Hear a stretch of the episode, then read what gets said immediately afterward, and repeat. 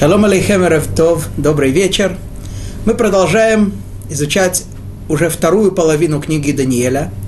Мы закончили с вами на прошлом уроке рассказ о Даниэле и всей истории, связанной с царем Дарьявышем, со львами. Даниэль вышел из, из, из рва со львами цел, целым и невредимым, а все его, все те, кто планировал его уничтожение, они все как раз были заживо, были быстро и съедены, льва, съедены львами, и ничего от них не осталось. Об этом мы с вами говорили в прошлый раз. И начали уже рассказ о не только о, об истории Даниэля, но и о тех видениях и тех откровениях, которых он удостоился. Итак, но, для, но перед тем, как мы начали рассказ о начали зачитывать непосредственно стихи из седьмой главы, мы с вами э, начали и сегодня завершим вступление к седьмой главе и к тем понятиям, о которых идет речь. Итак, забегая вперед, скажем, что в седьмой главе Даниэль видел сон, в котором ему открываются четыре царства. Да. Мы с вами уже встречали упоминание о четырех царствах книги Даниэля – в том сне, который видел вавилонский царь Навуходнецар.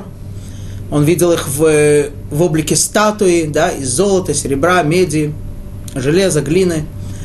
И сон, который, который, его, который он сам не помнил, и который Даниэль ему открыл, и сон его толкования.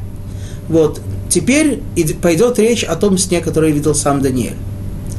Итак, мы с вами сказали, что царства, четыре эти царства – они, естественно, как и все остальное в мире, появляются не случайно.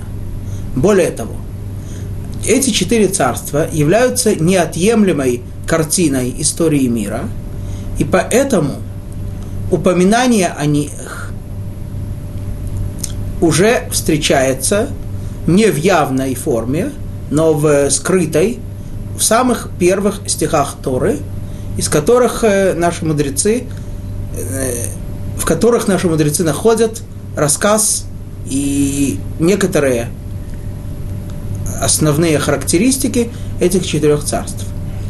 Э, мы с вами зачитали уже этот мидраж в прошлый раз, но я думаю, стоит его повторить, потому что он фундаментальный и касается э, всего рассказа о понимании того, что у нас здесь происходит. Итак, это книга, самое начало Торы, книга Берешит, второй стих – да, «Вегаарец хайта тогу вавогу, вехошех альпней тегом, веруах элохим мерахефет альпней гамаим». Когда земля была пустая и нестройна, и тьма над бездною, а дух всесильного парил над водой. Ну, по простому пониманию, здесь идет речь о сотворении мира, идет речь о какой-то такой первобытной, первозданной картине – что на земле, что была только земля, на земле ничего не было, вода была неограниченная, э, неразделенная, да, тьма, бездна, дух всесильного парил.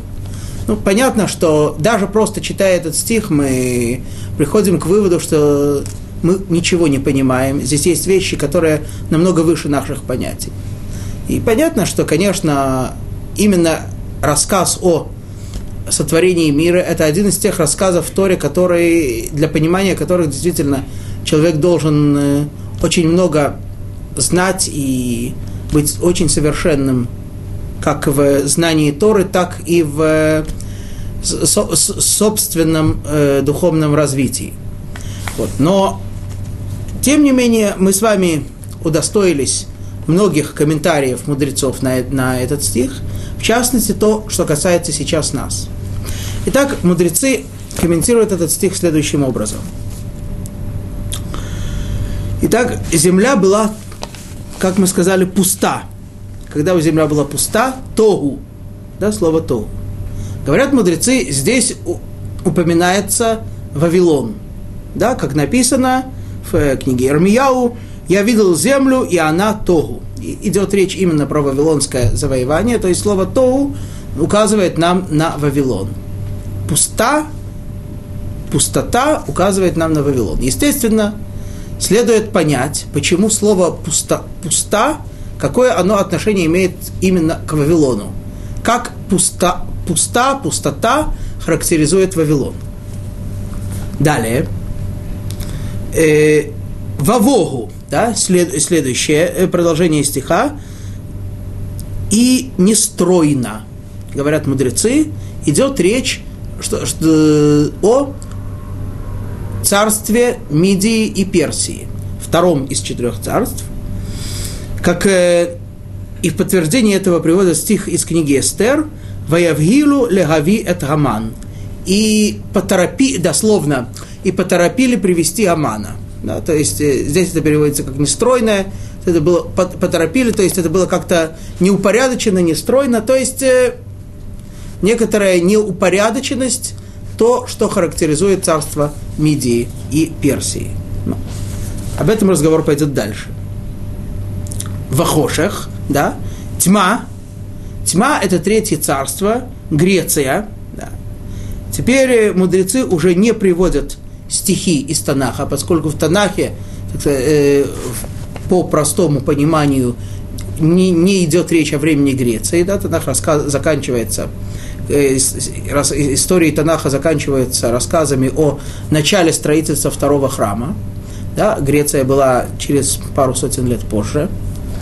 Вот, так э, на это говорят мудрецы, почему Греция называется, власть, власть Греции и греческой идеологии называется тьма, потому что она затемняла глаза евреев, говоря им, напишите на роге быка что у вас нет удела в э, Боге Израиля.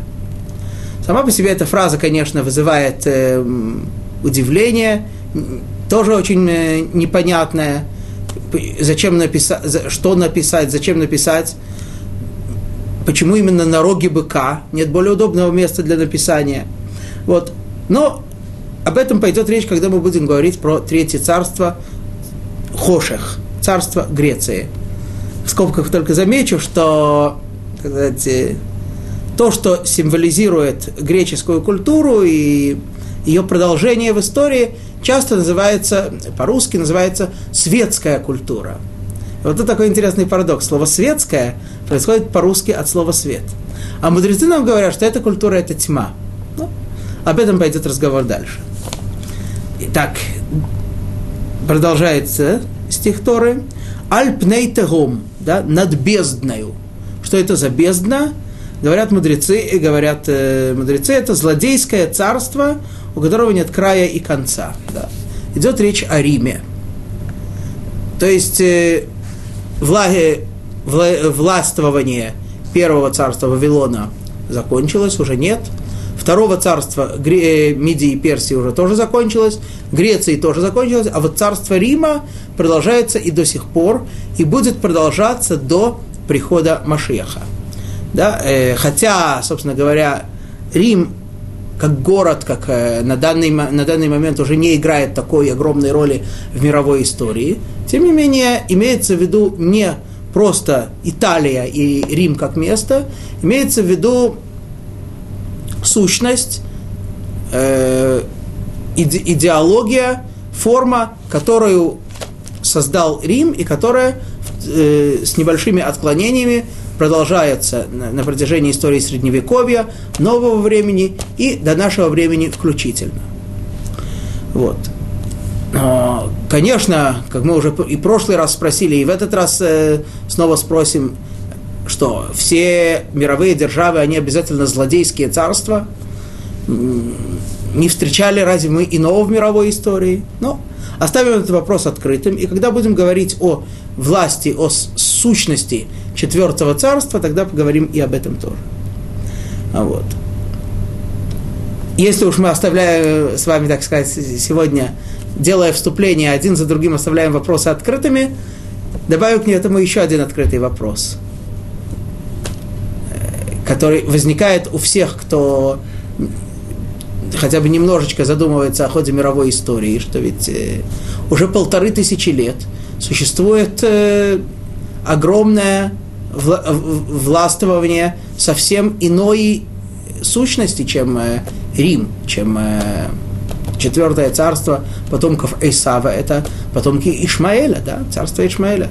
Где оно упоминается здесь в этом стихе? Как оно проявляется и почему оно не играет такой вот э, важной роли, как эти четыре царства? Или да, играет? Ну, об этом тоже пойдет речь в дальнейшем. Да, и так продолжает, продолжается этот стих. «Э, «Веруах Элоким» и Дух Всесильного, это имеется в виду царь Машиях. Да. Царь Машиях – это будет особый человек. Э, то есть, скажем так, это будет прежде всего человек. Это будет человек, потомок царя Давида, из колена Иуды, человек из плоти и крови, человек, э, обладающий всеми человеческими качествами. Не следует ни в коем случае думать, что это некоторое э, иное существо. Нет, это будет обычный человек, необычный. Да, обычный в том смысле, что человек, но необычный в том смысле, что он будет пророк, очень большой мудрец, очень большой праведник, и по своему духовному уровню он будет чуть меньше уровня нашего учителя Муше. Да. Как Муше не было больше пророков и не будет, но почти до этого уровня он достигнет. Кем будет этот царь? Вот. Почему? Э, почему э, Руах Элуким, Дух Всесильного, намекает на царя Машеха? Потому что в книге Ишаяу сказано про него «Внаха алав руах Ашем». На него распространяется, э, распро, э, э, рас, как сказать, простре, распростра, распрострится Дух Всевышнего. Да, простирается Дух Всевышнего. Да, это качество характеризует царя Машеха. И завершая это, слова этого Мидраша, говорят мудрецы, в заслугу чего? Благодаря чему э, наступит избавление, придет царь Машех, в заслугу раскаяния возвращение того, что называется тшува. Почему? Потому что этот стих Тора завершается словами «Альпней хамаим». Да? В результате над водой.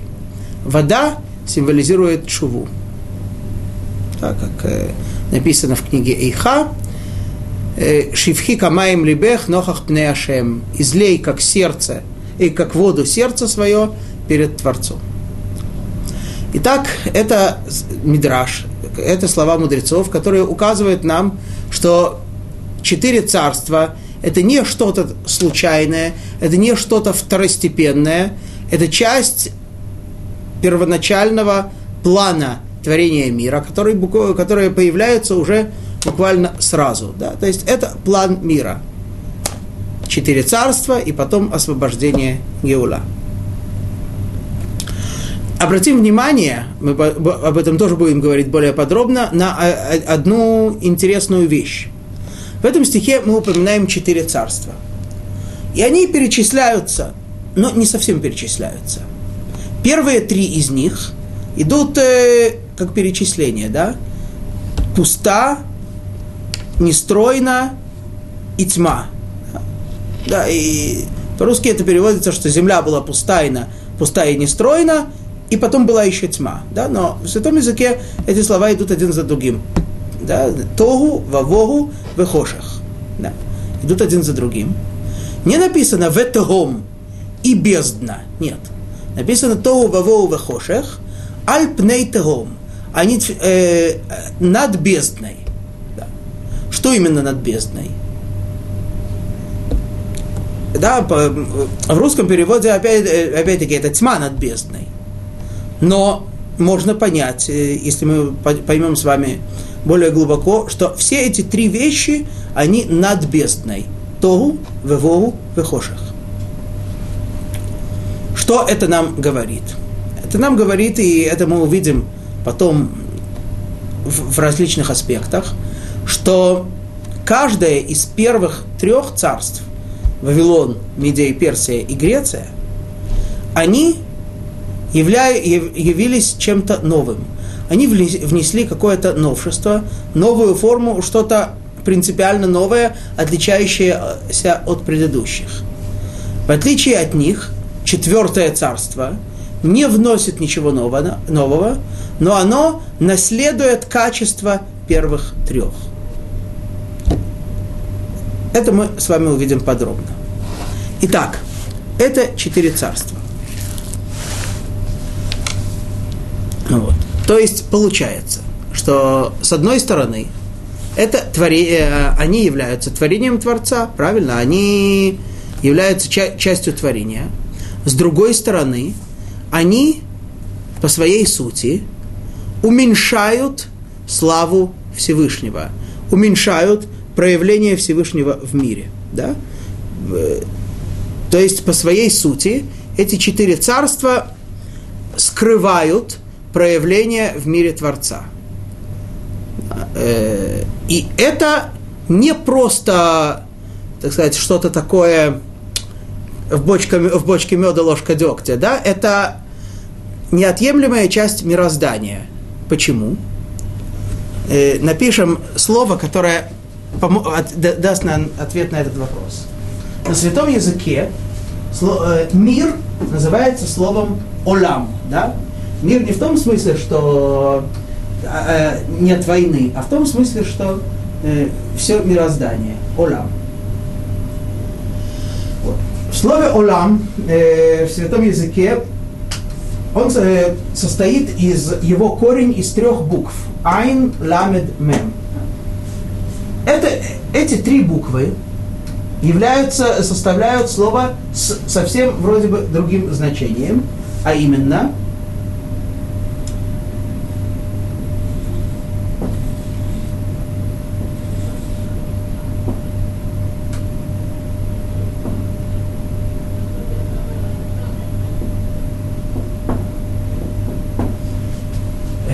Хеэлем. Слово хеэлем значит, э, происходит от э, э, глагола легаалин – сокрыть. Да, это слово и в современном иврите тоже употребляется. Скрыть, э, сокрыть, покрыть, да. Слово геэлем означает сокрытие. Эти слова однокоренные. Это не случайно. Тем более в святом языке это не случайно. И это говорит о том, что весь мир, что мир по своей сути является сокрытием Всевышнего. Правильно? Ведь, э, собственно говоря, творение, э, все, э, до того, как миры были сотворены, то, э, то, то Творец был открыт э, везде. Понятие везде не совсем точное, потому что тогда кроме Творца ничего вообще не было. Да, и естественно, что ничего, ничто его не скрывало для того, чтобы что-то существовало, э, так сказать, э, само по себе, необходимо, чтобы проявление Творца в этом творении было сокрыто. То есть это творение происходит, с одной стороны, от Творца, с другой стороны, оно само по себе, по своей сути, поскольку оно есть творение, оно скрывает Творца. Вот. Так э, понятно, конечно же, что сокрытие Творца может э, происходить на разных уровнях, да. И в соответствии с этим существуют, так, э, говоря, так открывают нам э, мудрецы в скрытой, в более внутренней части Торы, что существует несколько уровней мироздания, различные миры, каждый из которых является как бы основой, как бы поддержкой ну, основанием, фундаментом для другого мира, более духовного. Да? С другой стороны, творение миров происходило сверху вниз, да, что сначала был создан самый духовный мир, потом менее духовный, менее духовный и так далее, покуда не дошло до нашего материального мира. И это самый низший, самый далекий от источника мир. Поэтому, соответственно, в нем проявление Всевышнего сокрыто максимально. Э, да? И поэтому эти четыре царства, они являются собой именно вот это качество. Сокрытие славы Творца, сокрытие проявления Творца и, соответственно, создание картины, создание иллюзии, что, этот, что весь мир э, существует сам по себе и, так сказать, э, Творец, такой, как он э, есть на самом деле, он в мире не проявляется. То есть это, эти четыре царства исходят от Творца и уменьшают славу Творца. Для чего? Для того, чтобы мир исполнял свою роль как сокрывающий славу Творца, и для того, чтобы э, человек, находящийся в этом мире, в котором слава Творца, в котором проявление Творца сокрыто, мог бы сам своими усилиями ее, насколько он может открыть, и тем самым удостоиться не просто получить подарок, а удостоиться той огромной награды, которая человека ожидает, то, того нас, вечного наслаждения вне времени и пространства, ради которого человек создан, да, но это, конечно, отдельный большой разговор, то, что открывают нам наши мудрецы, что человек создан для того, чтобы наслаждаться от Всевышнего, э, естественно, имеется в виду не, наслаж... не столько наслаждение маленькие, незначительные, материальные, сколько наслаждение духовное, которым нет ни конца, ни края. Так вот, чтобы человек это наслаждение у него было полным, а Всевышний хотел и хочет, чтобы у человека было наслаждение полным, он должен этого удостоиться. И удостой, удостаивается он этого тем, что открывает для себя проявление Творца во тьме, в том, когда он максимально сокрыт.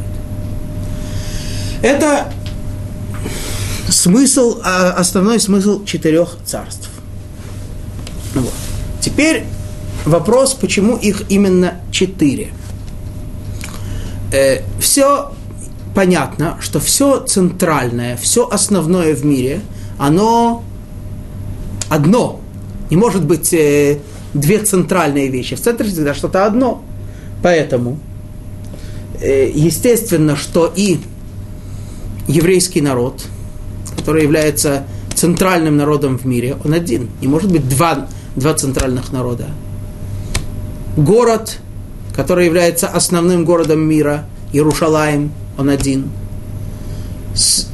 Святой дом, в котором который должен был бы сейчас существовать и в котором должна бы, была бы пребывать слава Творца, святой храм, он один. Правильно?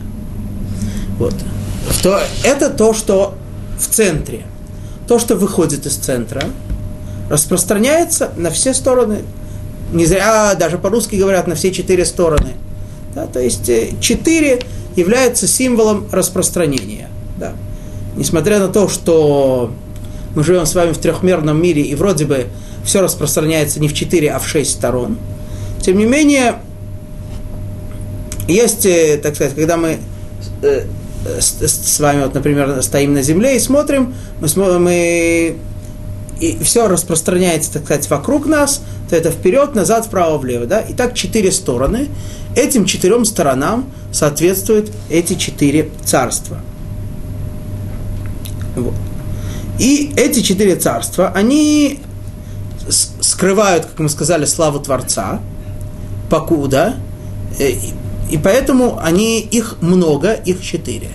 Когда в конце концов наступит полное избавление, о котором мы говорили, мы видим, что когда придет царь Машиах, когда откроется истина, тогда, наоборот, в мир вернется качество единственности.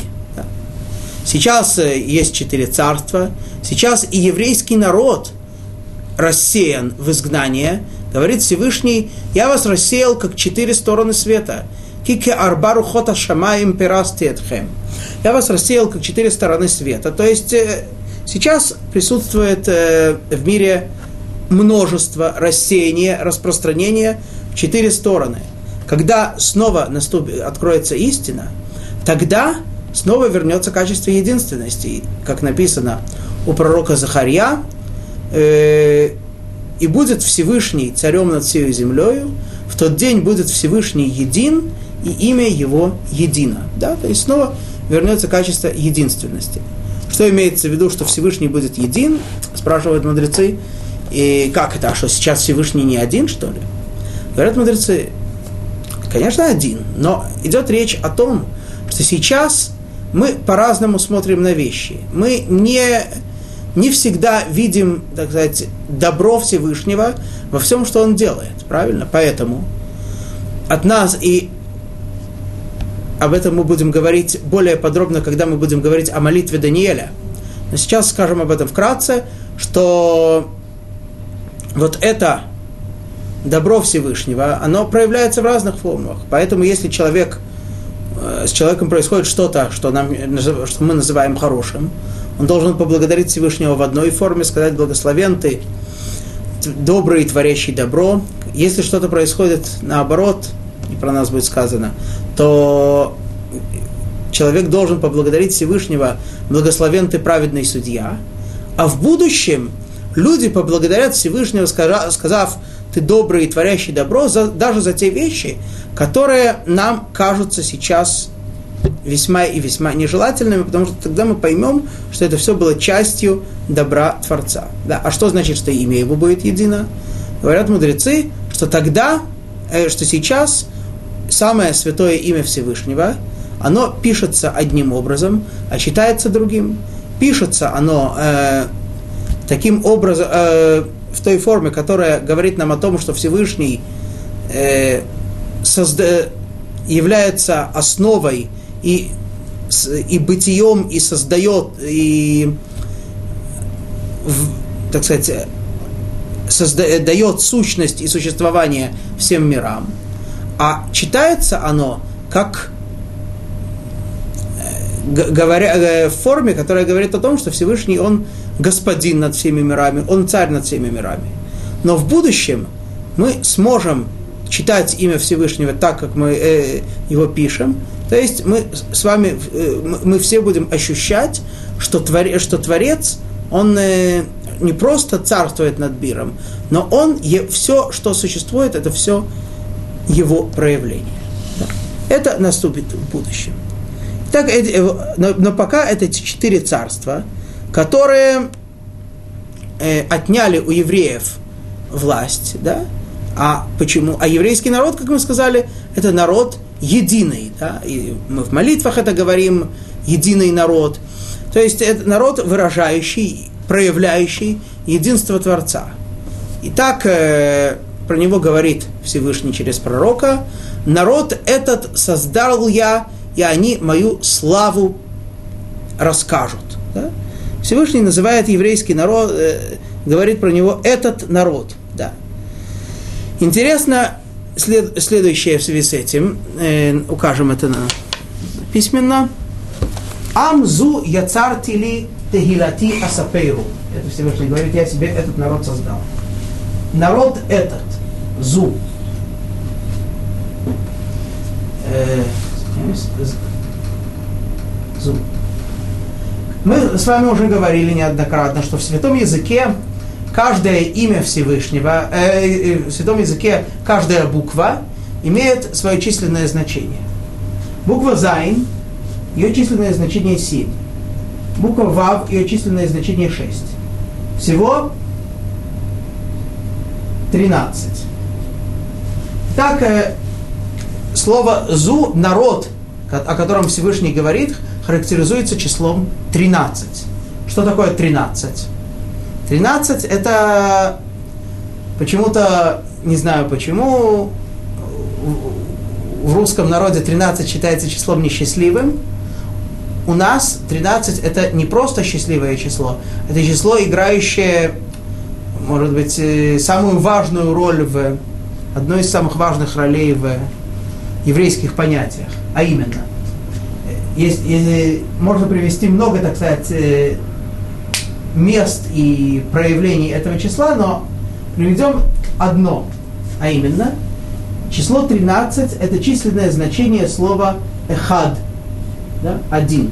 То есть это, как мы сказали, качество, которое характеризует еврейский народ. Да?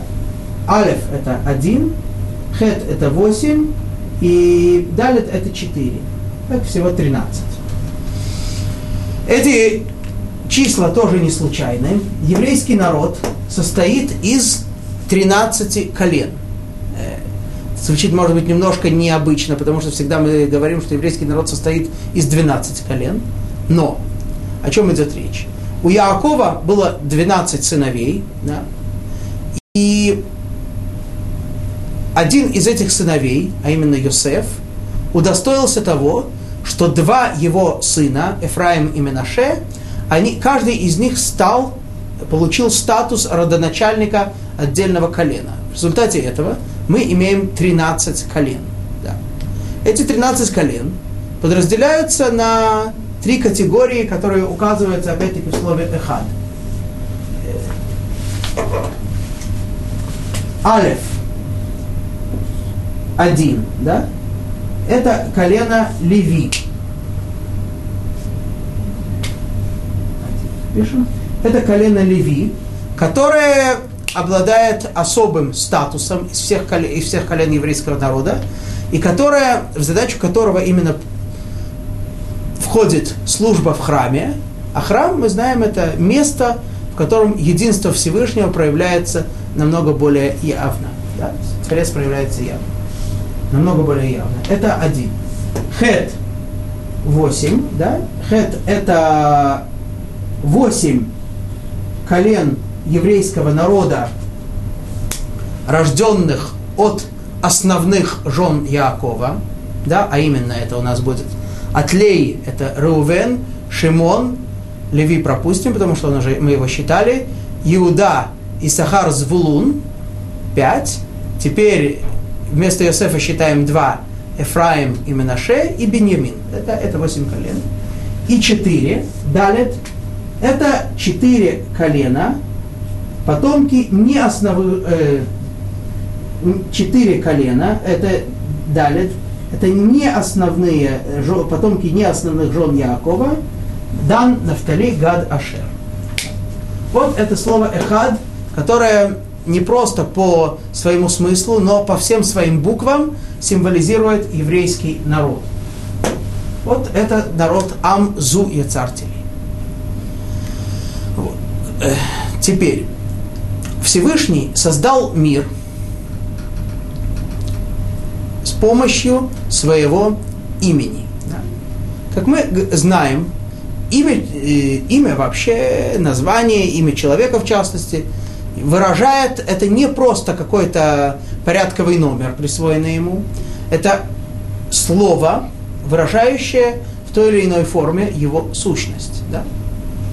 Другое дело, что во, все, во всех остальных языках, кроме святого языка, кроме иврита, слова, которые соответствуют тем или иным объектам, или, имена, имена, которые соответствуют людям, само слово не обязательно выражает сущность этого объекта. Просто люди так договорились, что это будет, это будет называться стол, это будет называться доска, это будет фломастер и так далее. Вот. В святом языке каждое слово не просто так сказать, обозначает объект, оно выражает его сущность. Это все, что касается объектов, людей, творений. То же самое верно и, э, с, конечно, с определенными ограничениями и в отношении имен Творца. Мы с вами знаем, и это одна из самая первая основа нашей веры, что Творец, он никоим образом не ограничен, и ничто не может его определить. И не дай Бог подумать, что какое-либо имя может полностью выразить его сущность. Почему? Потому что само это по себе уже является отходом от основ веры. Ведь если мы думаем, что что-то может Творца определить, тем самым мы его в чем-то ограничиваем. А ничто его не, ничто и никак, никакое понятие, ничто его не ограничивает.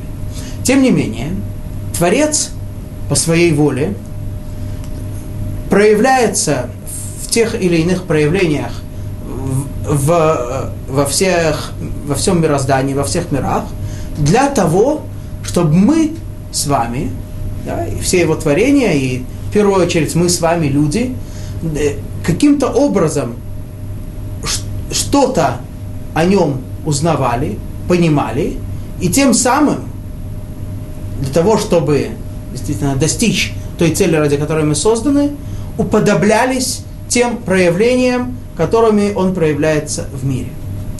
Вот. Итак, э, поэтому Всевышний открылся нам в десяти именах, есть у нас десять имен Всевышнего.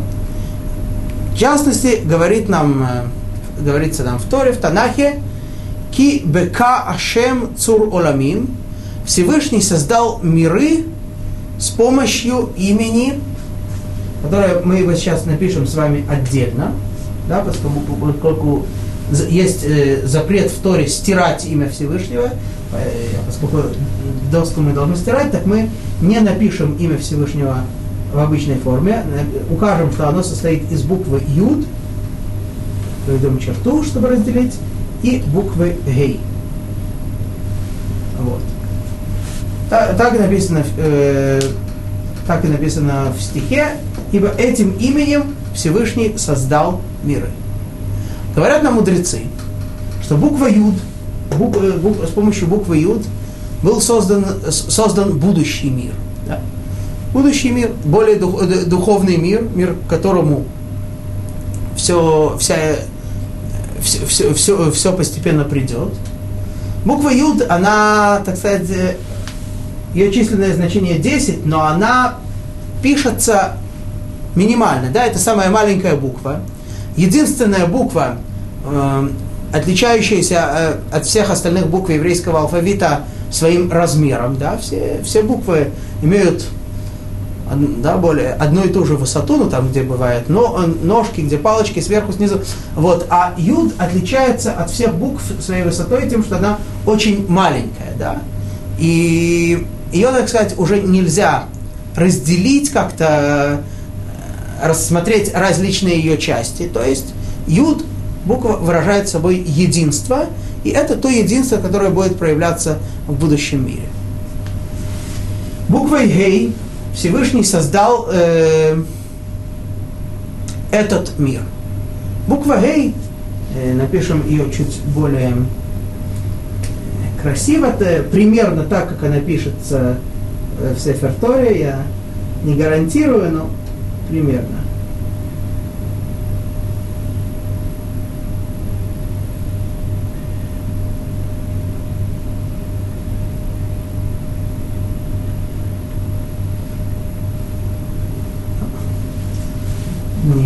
очень приблизительно, но примерно это выглядит так.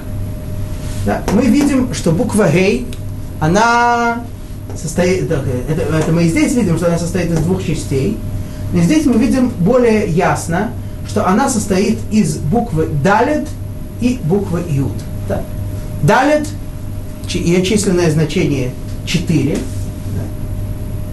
Да. Э, и понятно, что э, это то, что мы сказали, что этот мир, он э, сокрывает славу Всевышнего, в нем Всевышний, в нем единственность Всевышнего не проявляется явно, а наоборот проявляется сокрытие, рас, рассеяние, а сокрытие, мы сказали, символизируется числом 4. Вот. Но тем не менее, несмотря на то, что этот мир вот такой рассеянный, рас, разбросанный по всем сторонам, тем не менее в нем есть буква Юд, которая выражает собой божественность, единство Творца, то есть, несмотря, то есть этот мир так и существует. В нем слава Всевышнего сокрыта, в нем все вроде бы так вот рассеяно в четыре стороны, тем не менее в нем есть единственность, в нем есть проявление Творца, и от человека зависит, э, найдет он его или нет.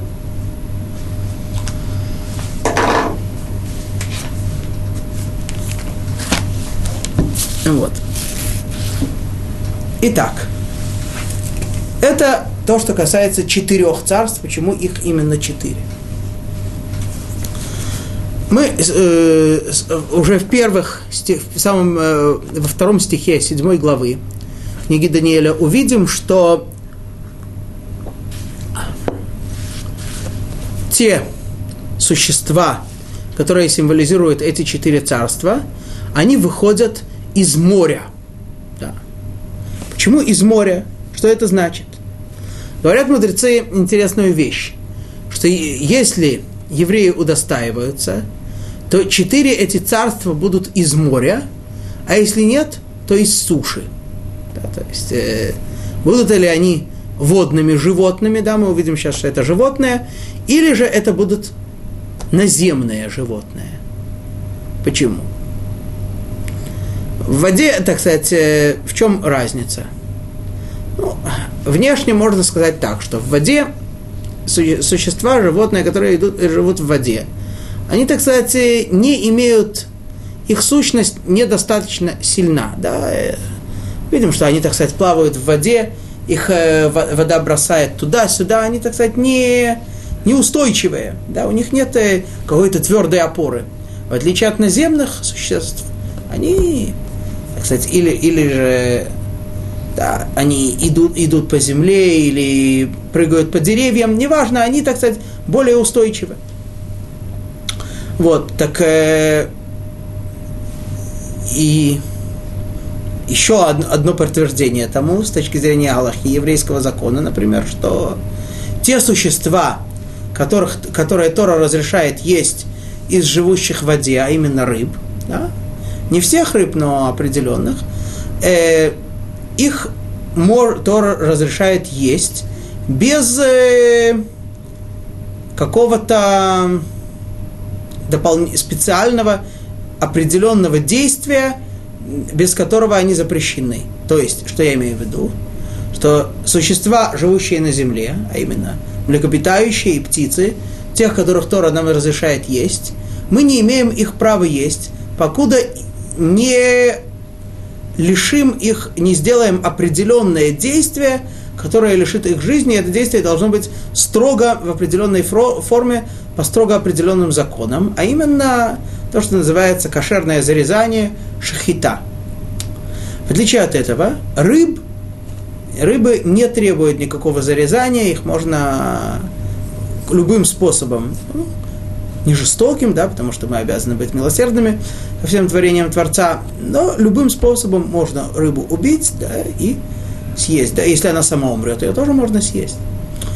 Вот. Это, это говорит о том, что водные существа, они не обладают такой, и, такой устойчивостью, такой силой существования, как наземные. И это то, что и здесь и говорится, что несмотря на то, что эти существа, как мы увидим э, в стихах книги Даниэля, выглядят очень устрашающе, очень грозно, тем не менее их сущность не устойчива. Это, эти, это эти царства. А вот. Мы увидим с вами, что животные, что эти четыре царства э, показаны здесь как животные, именно как животные. А после них придет человек, да, который как мы увидим, он символизирует, он, э, это, то, это царь Машиях, который придет после этих четырех царств. И поскольку э, естественный ход событий, заключая э, это то, что человек властвует над животными, да, животное обслуживает человека, животное подчиняется человеку. Также и здесь эти четыре царства, они играют только второстепенную, подчиненную роль по отношению к э, Машиаху, по отношению к человеку, который будет настоящим человеком.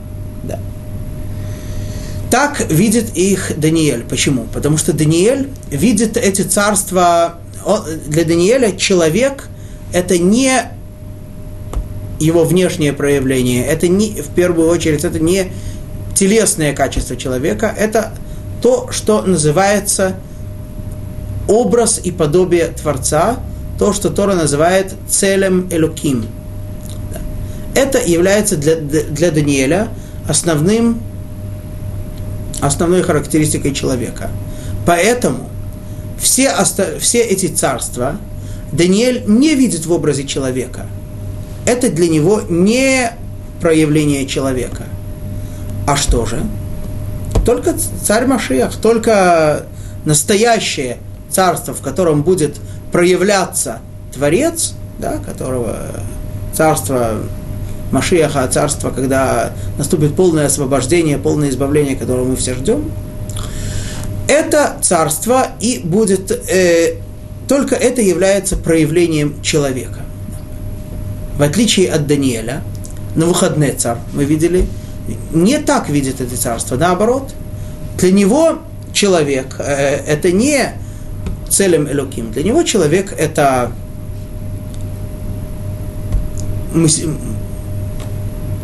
Э, мышление человека, это его, так сказать, э, умственные способности, умственные качества. Это его, то, что называется, чувственные качества, чувственные проявления, психологические свойства. И это его физические телесные свойства. Эти три качества и для, для Навуходнецера являются проявлением человека – эти три качества, каждое из них в, осо, в, особо, в, в особой так сказать, форме присутствует в каждом из первых трех царств, о чем мы будем говорить более подробно. Вот, и поэтому Навуходнецар видит эти четыре царства как подобие человека, но заметим, Навуходнецар не видит во сне живого человека – он видит подобие человека, он видит статую, он видит голову, он видит э, тело э, и так далее, но он не видит э, человека как такового, он видит только подобие человека. А в отличие от Даниэля, который видит Машеха именно как человека, но Вахаднецар не видит вообще Машеха как человека, потому, почему? Потому что основное качество сказать, выражающее царя Машеха, это целым Элуким, для Навуходнецера вообще непостижимо. И если мы вспомним, э, то Навуходнецер видит Машеха, как ни странно, в образе небольшого камешка. Именно камешка. Почему такая разница? Об этом мы тоже поговорим в дальнейшем. А вот. Последнее, что мы скажем в отношении тоже как тоже вкратце, э, тоже как э, некоторый основной принцип в отношении этих четырех царств, это то, что нам говорят мудрецы, что в Торе, когда упоминаются животные, которых человеку можно есть, которых человеку нельзя есть, Тора дает э, некоторый основной принцип, что животные, у которых есть два признака кошерности, а именно э, что у него раздвоенное копыто, что оно жует жвачку, да, то это животное кошерное. А животные, у которых копыта не раздвоенные, жвачку они не жуют, то это животное не кошерное. Тора специально подчеркивает и выделяет четыре типа животных, обладающие только одним признаком кошерности. Да. Можем прямо зачитать это, эти стихи Торы. Это, это, это в двух местах Торы, в Торе встречается. Это, первая из них это э, третья книга Торы, э, Вайкра, глава Шмини. Это глава Шмини, это недельная глава, одиннадцатая глава, и так Тора говорит. Только, зачитаю сразу по-русски, четвертый стих одиннадцатой главы. Только этих не ешьте из отрыгивающих жвачку, имеющих раздвоенное копыта. Верблюда, который отрыгивает жвачку, но не имеет раздвоенных копыт, нечист он для вас. И дамана, тушканчик вроде, не знаю, что, который также отрыгивает жвачку, но у него нет раздвоенных копыт, нечист он для вас, и зайца, потому что он, хотя и отрыгивает жвачку, но у него нет раздвоенных копыт, нечист он для вас, и свинью, хотя копыта ее раздвоены и расщеплены, но не отрыгивает она жвачку, нечиста она для вас. Итак, Тора приводит здесь э, четыре типа некошерных животных, обладающих только одним из признаков кошерности мудрецы говорят, что эти четыре типа животных соответствуют этим четырем царствам. Да, и именно в том порядке, в котором они написаны. Да, что почему им, как именно соответствует каждое из этих животных, каждому из этих царств, а это, мы, конечно, пойдет у нас разговор более подробный, когда будем говорить о каждом из этих царств. Но, тем не менее, мы сейчас с вами уже заметим интересную вещь, что первые три, да, а, э, верблюд, э, тушканчик, заяц, они обладают внутренним, более скрытым признаком кошерности, да, то есть э, внешне не видно по животному, жует оно или нет. То, что у него раздвоенные копыта или нет, это видно сразу, а то, что оно жует или нет, это скрыто, это не видно. Говорят мудрецы, действительно, несмотря на то, что первые три царства, в них не было внешнего проявления почитания Всевышнего, восхваления Всевышнего. Да, это были царства, связанные с идолопоклонством, да, и мы знаем, э, про Вавилон мы с вами уже говорили, мы знаем, что были идолы и в Мидии, и в, Гре... и в Персии, и в Греции, да, это все было.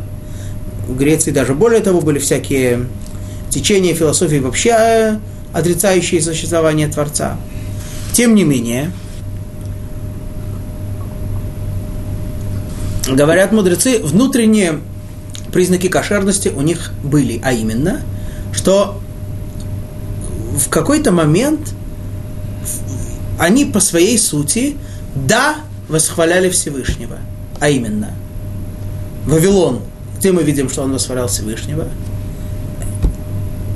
мы с вами читали об этом, те письма, которые распространил Навуходнецар, в которых он э, восхваляет и возвеличивает Творца, причем, как мы помните, с вами говорили, что он это сделал, он это делал настолько хорошо, настолько э, искусно, что если бы его ангел не остановил, то он бы даже, то даже бы псалмы царя Давида померкли бы. Мудрецы просто так такие вещи не скажут. Да, то есть мы видим, что где-то во внутренней сущности в этом царстве, да, было восхваление Всевышнего. Также и Персия, э, и Персия, и Мидия, мы с вами, когда будем говорить, мы увидим, что в самых первых стихах книги Эзра, там мы увидим, что царь Кореш, персидский царь, так сказать, который выражает собой сущность Персии, он, восхваля... он признает власть Всевышнего, он восхваляет Творца.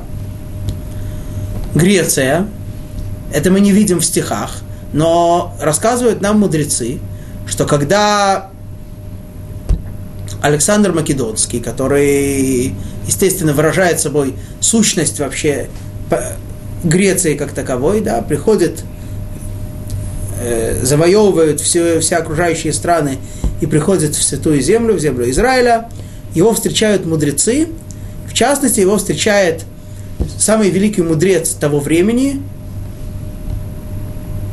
последний из э, членов Великого Собрания, которое 120 величайших мудрецов еврейского народа, которое заседало э, между первым и вторым храмом в Вавилоне, да, э, последний из членов этого Великого Собрания его звали Шимон Хацадик. Это, этот человек, когда его увидел Александр Македонский, он просто-напросто слез с коня и поклонился перед ним. Удивились все его придворные. Владыка, ты великий всемогущий царь, ты перед этим евреем кланяешься. Он сказал, да, это, этот человек, благодаря этому человеку я побеждаю во всех войнах. Спросили его, ты вообще знаком с ним? Как, как он тебе помогает в войнах? Он говорит, всякий раз, когда я иду воевать, когда я иду на битву, предстает передо мной лицо какого-то человека. Очень такое одухотворенное, очень светлое лицо. Я вижу это лицо, и благодаря этому я побеждаю в битвах. И поэтому у меня такие успехи. Но я не знал, что это за лицо. Теперь я вижу этого человека. Да, и, так, и сказал Александр Македонский, благословен Всевышний, Бог Шимона Цадика, Бог этого человека. То есть и Греция тоже, по сути своей, восхваляет Всевышнего. В отличие от этого, говорят мудрецы, что четвертое животное, свинья, у него есть внешние признаки кошерности. Да. Она пока демонстрирует свои копыта, показывает всем, что оно вроде бы кошерное животное. Тем не менее, внутреннего признака кошерности у нее нет, жвачку она не жует. И это, говорят мудрецы, отражает сущность четвертого царства. Обратим внимание. Внешне они восхваляют Всевышнего. Внешне у них монотеизм. По сути своей, по сути своей, они не признают Всевышнего вообще. Да. То нас не должны вводить в заблуждение мировые религии, которые вроде бы всем оповещают, что вот э, Творец и так далее, и так далее, и так далее. Это все не более чем внешнее. Внутренняя сущность их – это полное отрицание истинной веры, это подмена истинной веры опиумом для народа, заблуждением, туманом, тьмой. Это то, что мы видим, и это символизирует царство, у которого внешнее проявление э, вроде бы кошерное, а внутреннее совсем нет. Так это четыре царства, о которых мы с вами будем говорить. Ну, к сожалению, у нас остается совсем немного времени, поэтому начнем только читать седьмую главу, и даст Бог на следующем уроке продолжим. Итак, седьмая глава, первый стих. Бишнат хада ле лебелшацар мелах бавель, Даниэль хелем хаза, вехазвей решей аль мишкевей бедайн хел мактав, рош милин амар. В первый год царствования Белшацара, царя Бавельского, видел Даниэль сон – и видение мысли на ложе своем, записал он тогда этот сон, рассказал он суть дела. Даниэль видит сон, мы возвращаемся немножко назад да, по, по времени. Первый год царствования Белшацара, да, Белшацар, собственно говоря, помним, с вами помним, что он царствовал только два с небольшим года. Вот, так вот, в первый год царствования Белшацара Даниэль видит сон. Да.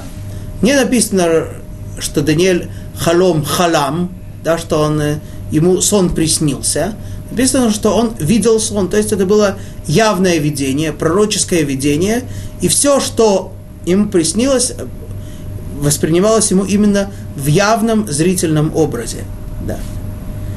В, да, и видение мысли его на ложе его, написано, точнее, головы его, да, то есть это говорит о том, что этот сон не являлся каким-то, его источник не был, это был, его сон происходил не из сердца, не от чувств, но из головы, от разума. То есть этот сон Даниэль опять-таки постигает от высших как, э, мудрых ангелов, э, которые называются на святом языке схалим ганивдалим, отделенные умы.